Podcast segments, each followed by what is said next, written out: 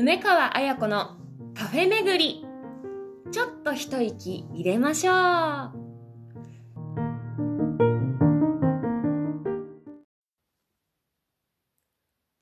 ある日のことでございます。お釈迦様は極楽の蓮池の淵を一人でぶらぶらお歩きになっていらっしゃいました。池の中に咲いている蓮の花は、みんな玉のように真っ白で、その真ん中にある金色の髄からは、何とも言えない良い匂いが絶え間なくあたりへ溢れております。極楽はちょうど朝なのでございましょう。皆さんごきげんよう。2023年4月21日金曜日84回目の配信となりました。今日の冒頭はですね、芥川龍之介の雲の糸の、えー、ちょっと最初の方ですね、を読んでみました。いかがだったでしょうか？たまにはこういう、なんというか、何かこう、澄んだ感じになるような冒頭で始まるのいいなと思ったので、えー、そういう風に始めました。女優の梅川彩子です。皆さんお元気でしょうか？そんなわけで4月3週目となりましたけれども、えー、皆さんお元気ですか？リラックスタイムなど、えー、設けていますでしょうか？はい。梅川はですね、結構元気いっぱいで、あのー、やる気とか結構出てくる時期なんですけれども、そういう時こそこういう何かこう、うん、心落ち着くひとときとか、あと綺麗な言葉とか、こう、澄んだ気持ちになるようなことをするみたいな時間って大事だなぁとなんとなくこう思っていてそれがなんかこういいバランスをとってこの陽気で明るくてあのどんどんエネルギッシュになっていくそんな季節とのバランスを取るのにいいのかななんて思いながら、えー、今日はこういうことをしたいなと思って、えー、やってみました。まあ、というのもですね、えー、久しぶりに、久しぶりにですね、えー、本をちょっと読んでるんですけれども、私のバイブルみたいな、今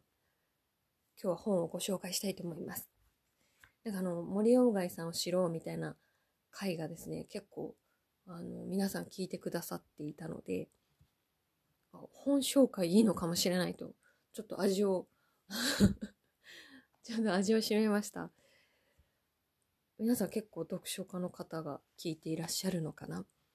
?Hello everyone! ジャパニーズ文学だよ。Spotify なのでね、日本語がっちりだとちょっとどうなのかなっていうのもあったんですけれども、ね、Hello? Japanese! ブック。まあ、とにかく、えー、皆さん、えー、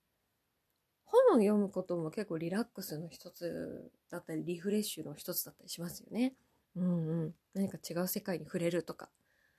えー、と入り込むみたいなので結構、いい集中ができたりとかするとリラックスな気分になったりしますよね。そんなわけでですね、私のずっと持ってるちょっとバイブル的な、お守り的な本ですね。それは何か朗読のすすめ。長井一郎さんの本です。おお。はい。実は一度だけ長井一郎さんとお会いしたことがあってですね。その時に今でも忘れられないんですけれども、たくさんの人たちがいて、で、いろんな人と交流してて、で、私もちょこっとだけ話せるチャンスがありまして、で、その時は、あの、ね、頑張ってたかって言われたら、なんかその、近くに行っておしゃべりするチャンスがあったっていう感じで行ったんですけれども、すごい気さくな方で、その、ご自身もあのいろんな俳優を育てていた方なんですけれども、すごくオープンな方で、その時に多分私が聞いたのは、その、まあ、どうしたら上手くなるんですか？みたいなところもそうだし、なんか多分自分の悩みじゃないですけど、なんか、うーん、多分もっとはっきり喋りたいみたいなことを多分悩んでるみたいなこと言ったんじゃないかなと思うんですけど、その時に、あの、ちゃんと答えてくださってて、あの、でもなんか、叱咤激励みたいな感じとかでもなく、あの、ちょっと、この、ラジオ声のみだからなんか、あの、難しいんですけど、なんか、ズーっていうのを、こう、とにかくこう、全身でやりなさいっていうことをですね、言っていただいて、うん、それが今でも忘れられないアドバイスとして残ってるんですけれども、何年前ぐらいにあその話したのかは、ちょっと、うん、でも10年ぐらい前なのかな。して、その気さくに喋ってくださったことの嬉しさと、あと、全然生徒でもない私に、そういう、すごくわかりやすく教えてくれたことに感動して、逆にその教えてくれたことへの感謝、あ感動とか感謝とかで、あの、アドバイスをやってないってところはちょっと、あの、申し訳ないというか、あの、どうしてそこはやらなかったんだろうとかって思う部分もあるんですけども、本当に嬉しかったっていうのを覚えていて、本当に優しい方なんですけれども、えー、長井一郎さんの朗読のすすめということで、簡単に長井一郎さんとはということでですね、えー、ご紹介したいと思います。1931年、昭和6年、大阪府池田市生まれ、京都大学文学部文、物文化卒、フランス語やってたってことですね。会社勤務の後、俳優に転向、進撃からミュージカルまで幅広く活躍。代表作に、本巻メルヘン、え、ローハイドのウィッシュボン。そこから声優としても活躍。宇宙戦艦ヤマト、機動戦士ガンダム、未来少年コナン、うるせえ奴ら、風の谷のナウシカミト。ここから分かってくるんじゃないでしょうか。はい。やわらの猪熊地五郎、スター・ウォーズ、ハリー・ポッター、ダンブルドア校長、あねえねえねなど、数々の名作に出演する。ナレーションも100歳万歳とか、えー、みんながもう全員知ってる全国、世界中が知ってるサザエさん、波平役を1969年からずっとおやりになっていて、えー、所属は青にプロダクションということで。みんなが知ってる永井さんはナレーションとかサザエさんの声優さんですけども、え、まあ、もともとはミュージカルとかもやる俳優さんだったってことですね。俳優さんだったというか、俳優さんで声もやっていたということで。すごい。普段からいい声でした。うん。でもなんか、えばることもなく、本当に、あの、和コードたちと喋る時は、なんか、うん、人として対等に喋っているっていう姿を見て、はあ、すごいなと思った記憶があります。で、先ほどのオープニングで、えー、雲の糸を読ませていただいたんですけども、えー、朗読のすすめの中に、えー、いくつか題材が入っている一つの、えー、作品の抜粋を読みまして、たくさんですね。これバイブルになるっていうか、これは朗読じゃなくても演劇全般に超おすすめです。何かこう、あの、表現で迷ったこととかあれば、この朗読のすすめが実は表現全般に、えー、なんて言うんでしょうね。もう、これが教科書みたいな感じになってますので、お芝居とか興味がある演劇でつまずいてる人とかは、もしかしたら、もう目から鱗かもしれません。はい。こう時々こう読むんですけども、ハッとするような、ああ、そっか、これか、っていうのが書いてあります。前はなんだっけな、前読んだ時にもハッとしてやっちゃったなと思ったのが、あ、そうだ。あの、あれです。お芝居は、その、い、言うこと、セリフを言うこととか、えっと、何かをアクションすることだけが、こう、お芝居じゃなくて一番大事なのは、その聞くこと相手のセリフを聞く、相手のハートを聞く、ま、聞くことがすごく簡単なような難しいっていうのを、この本とかでも紹介されてるんですけれども、そういう深いことが書いてあって、なんか忘れそうな、でも大事なことが書いてあるので、もしですね、朗読興味ある人はこれ一冊ですごいレベルアップしちゃうんじゃないかな っていうぐらい、えっと、演劇人、俳優人、皆々様だけじゃなく何か伝える表現者の人たちはですね、何かもう、多分バイブルで持ってる人たくさんいると思うんですよね。うん。だから、時々読み返しております。そんな中で、さっきの、えっ、ー、と、雲の糸はスピードとかを、こう、スピードリズムっていうので、えー、取り上げてるんですけれども、うん。さっきはゆっくり読んだんですけれども、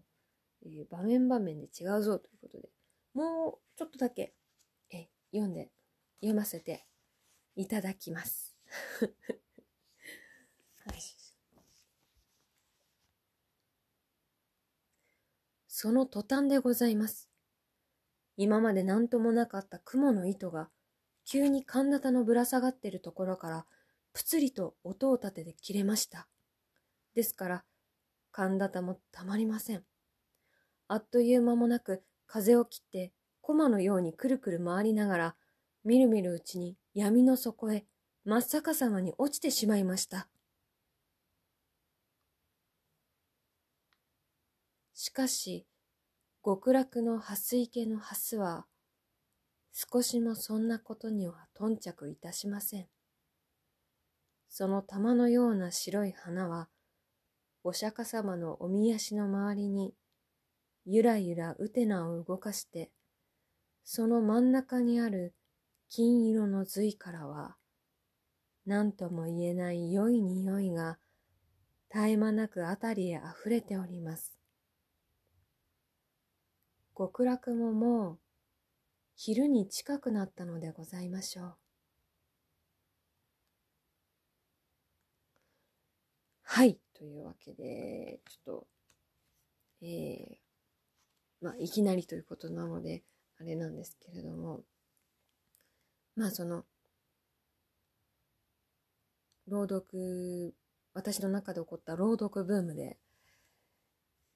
その時に、えこの朗読のすすめに出会ったんですけれども、なんと言いますか、こう、俳優に寄り添っている優しくもあり、結構大事なブレちゃいかんところとかをこうまとめ上げてるのがすごいなと思いますし、普通に日常生活で本あの誰かに読んであげる人のためでもあるという幅広い本となっておりますけれども、ね、時々こういうふうにこう、美しい日本語だったり、美しい世界観だったりを、えー、と言葉にするとかをして、なんかこう心が、あの、なんていうんですかね、澄んだ感じに、うん、なる時間をですね、設けております。あできない時もありますけども、えー、そうするとですね、お茶タイムの時間もほっこりするんですけど、また違ったリフレッシュさが出てきて、なんかこの時期にいいんじゃないかなと思いました。なんかね、たくさん周りの外側がいっぱい変わって目まぐるしかったりとか、なんかこうバタバタ、バタバタというか慣れない、慣れないなっていう変則的変化が多い時に、その、うん、美しい言葉とか、こう心がこう安らぐような言葉を、うん、声にするっていうのはすごく心にいいんじゃないかななんて思ったりします。えー、いかがでしょうか？その、ストーリー仕立てではなく、箇所箇所を読んだんですけれども、もう割とその、その世界観にどっぷり入って伝えたっていうよりかは、その、言葉の持つ、うん、なんて言うんだろう。言葉の持つ、うん、音みたいなので、皆さん、ちょっと、うん、心が澄んだらいいなぁなんて思いました。この試みいかがでしょうか？そんな回があってもいいかなと思いました。あの、去年とかに朗読、カフェの朗読をしたんですけれども、ああいう回があってもいいなと思ったし、あのー、せっかくその朗読の良さを知ってる私なので、少しでもこうしてこう本を読むっていうことがどういう効果があるのかなとか、どういう良さがあるのかなっていうのが伝えるこう場所がここにあるのだからこう伝えてみたいなと思いました。はい。そんなこんなでですね、えー、もうちょっとこういうのをやってほしい。もしくは、こういう感じがいいとかあればですね、インスタグラインスタグラム、えー、Facebook とか、えー、Spotify に書き込みの方をお願いいたします。えー、もしかしたらカフェ巡りばっかりするかもしれないんですけど やるかもしれませんし。はい。なので、何をしてもいいし、何をしなくてもいいし、どっちも何を選択してもいいし、えー、ちょっとこの番組で、その、カフェ巡りって言ったらカフェ巡りしかしないみたいなのは、なんか、それはそれで、こう、固まってくるような気もするし、それが安心でもある、みたいなとこもあるんですけど、うん、そういう会を設けてみます。設けてみました。えー、そして最近はあのカフェ巡りしてきたっていうことを伝えてる感じであるんですけど、これもちょっと少し気に入っておりまして、こう静かな音で録音できるのと、そうですね、その、前までの伝えたい感じは、その、熱々、出来たてを食べて、その感想を伝えたかったので、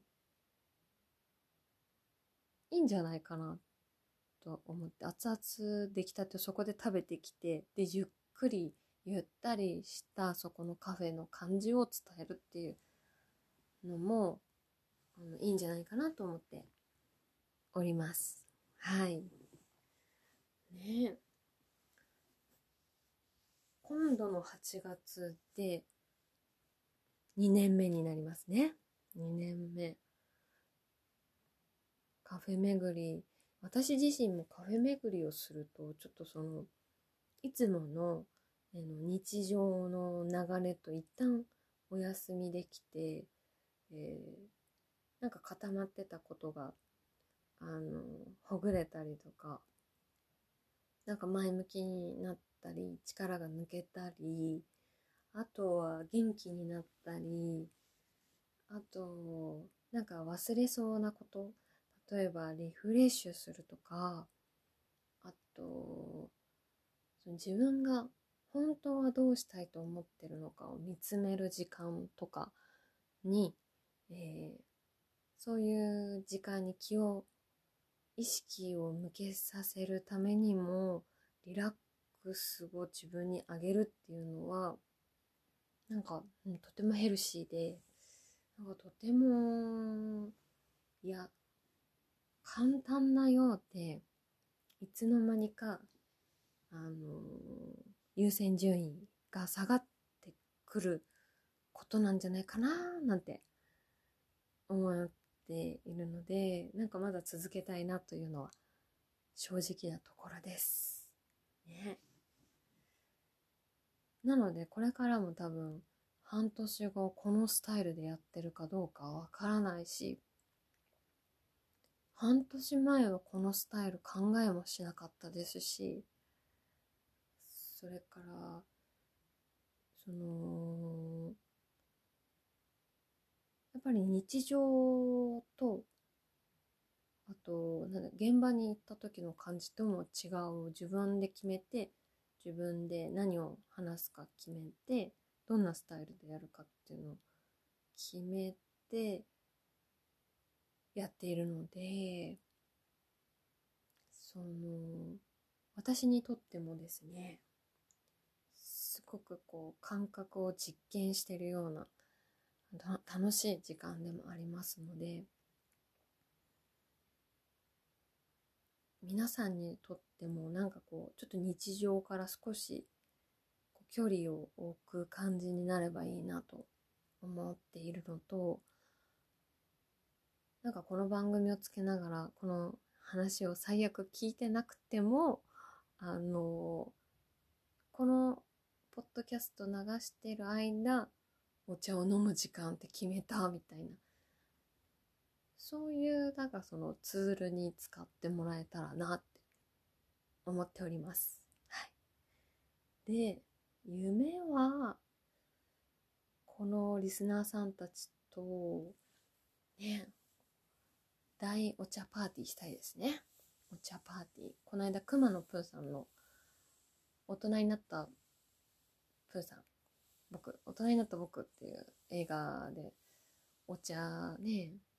お茶してる姿見ていいなと思ったので、ああいプーさんたちがやるようなお茶会をみんなでして、あのリラックスタイムをして元気になるっていうのをやってみたいなとも思いますし、ね、そうですね、女優業としても、その、やっぱり、撮影が終わった後にお茶すると、緊張感が取れたりとか、あと、なんか、自分、自分に戻っていけるような感じがするので、うんうん。お茶タイムを、リラックスタイムを、今後もですね、やっていきたいと思っております。やっていきたいと思っております。今日はなかなか終わらない。そうですね。4月も3週目ということで、最近、その、たまたまなんですけど、声の、お、声のお仕事の話がありまして、奇跡みたいだなと思いながら、こんなことあるんだ思いながらですね、思ったわけです。なんか今までは、なんか夢を叶えようと思って、例えば声の仕事が欲しかった時は、声の仕事を欲しいなっっていうのをずっと意識してたんですけど、今声の仕事が欲しいって思ってるかって言ったら、まあその、だいぶ薄まってるというか、そんな時期もあったな、みたいな、そんな感じなのに、お仕事の話があって、ああ、なんかあの時の私に、あのー、教えてあげたいなって思うぐらい、あの時は、あのー、思ったようなのが、思ったように来なかったかもしれないけど、思わなくても、あのー、来る時は来るよ、みたいなのを、えー、なんか伝えられたらいいな、タイムスリップできたら、昔の、その声の仕事が欲しかった私に伝えられることは、欲しいって思わなくても、来るときは来るよ。っていう。なんかね、そう思ったわけですね。じゃあ思わなければなん、思わないけど、思うものが来るって何？みたいなことになってくるともっとソフィーの世界、哲学の世界みたいな感じになりますけども、なんて言うんですかね。あの時っていうか、こう、声の仕事が欲しかった時は、声の仕事が欲しいとすごく、その、意識してないと、叶わないんじゃないかって思ってたんですね。でも今は、えっ、ー、と、なんて言うんでしょう。欲しいなって思っている時もあれば、思ってない時もあり、そんな感じでも来る時は来るよ、みたいな感じですね。お分かりいただけたでしょうか？そう、だから、夢が今、思うように叶わなくても、いつのタイミングかよくわからないタイミングで いきなり、えー、なぜか、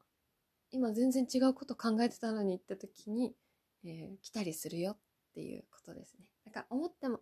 思わなくても来る時は来るみたいっていうことをですね、今日は皆さんとシェアして終わりたいと思います。そんなわけで、来週はカフェ巡りなのか、えー、おしゃべりタイムなのか、えー、はたまた